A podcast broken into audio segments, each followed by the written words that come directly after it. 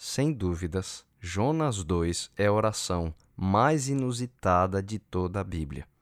O profeta estava dentro da barriga do grande peixe que tinha engolido, quando ali angustiado, sentindo a morte, ele fez uma oração muito angustiosa, clamando ao Senhor. É a única oração da Bíblia inteira em que alguém tem orado no fundo do mar, e ainda mais dentro de um peixe.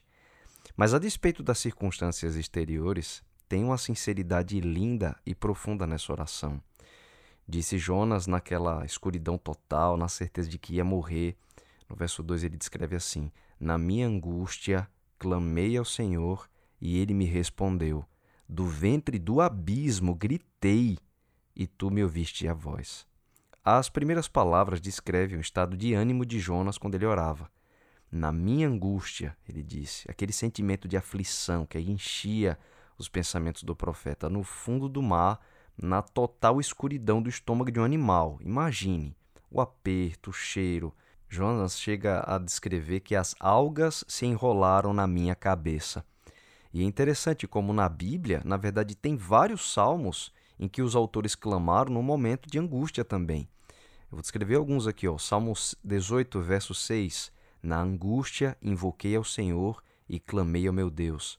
Salmo 107, verso 13. Então clamaram ao Senhor na sua angústia, e ele os livrou das suas necessidades. Salmo 116, versos 3 e 4. Cordéis da morte me cercaram, e angústias do inferno se apoderaram de mim. Encontrei aperto e tristeza.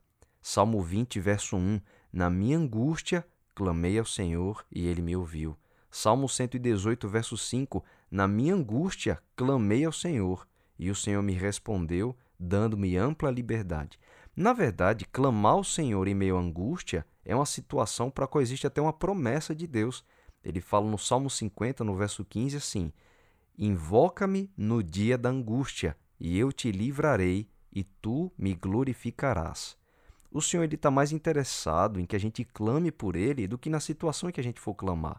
Então não importa o que você está vivendo agora, clame ao Senhor, busque o socorro dele. Tem uma promessa para isso.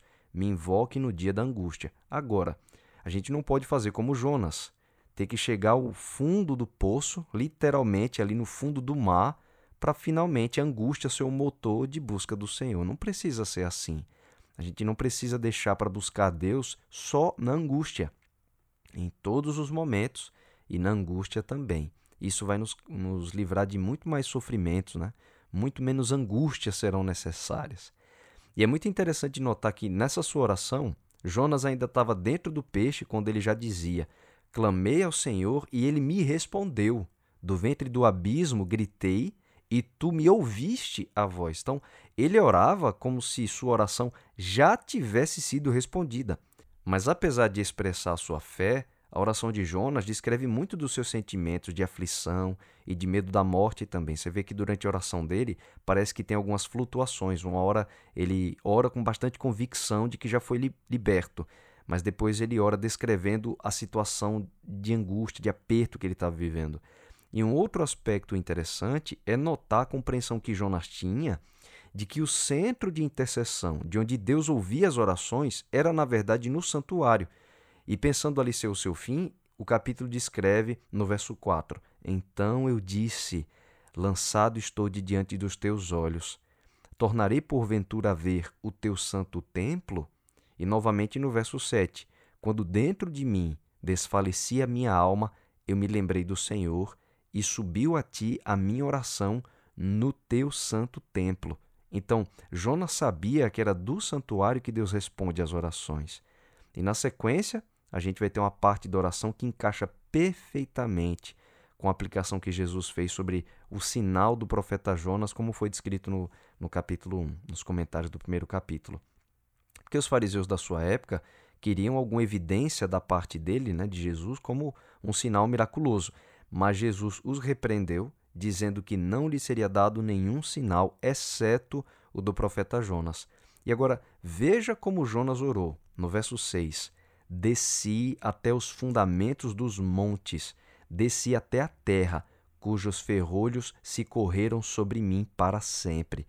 Contudo, fizeste subir da sepultura minha vida, ó Senhor, meu Deus.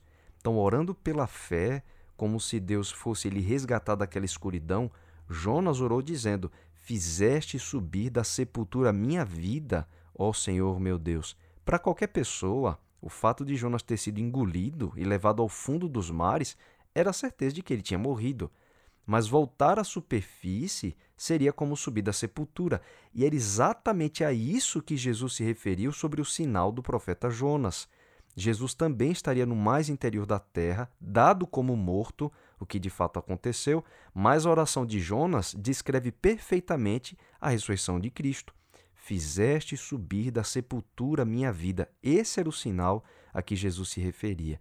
Nesse sentido, a oração de Jonas possui um teor profético, de maneira que pode ser lida como uma descrição da morte e da ressurreição de Jesus. Nesse capítulo, Jonas ele ainda ora reprovando os que se entregam à idolatria vã, dizendo que os que praticam tal coisa abandonam aquele que lhes é misericordioso. Ou seja, Jonas está dizendo que Deus era misericordioso com seu povo, mas enquanto eles buscavam aqueles ídolos cananeus, eles estavam abandonando o próprio Deus que tinha misericórdia deles. E esse pedaço da oração de Jonas ele é importante porque, como profeta, Jonas chegou a ser conselheiro de Jeroboão II, que era um rei idólatra de Israel, numa época em que a nação estava afundada em apostasia.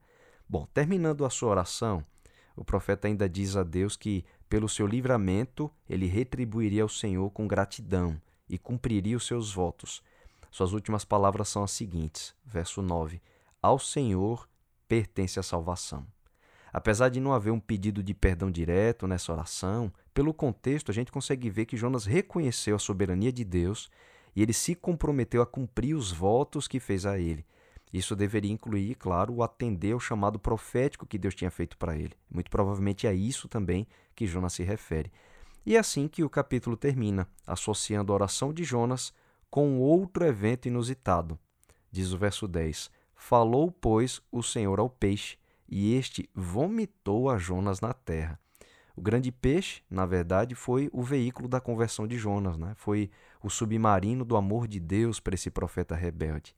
Jonas 2 nos ensina que não importa a circunstância, mesmo que nós estejamos literalmente no mais profundo abismo, mesmo que as águas da aflição literalmente estejam sobre as nossas cabeças, as algas enroladas na nossa cabeça e no pescoço, podemos clamar ao Senhor no meio das nossas rebeldias e das aflições que elas nos causaram, e Deus ele nos ouvirá. Na sua angústia, portanto, clame ao Senhor.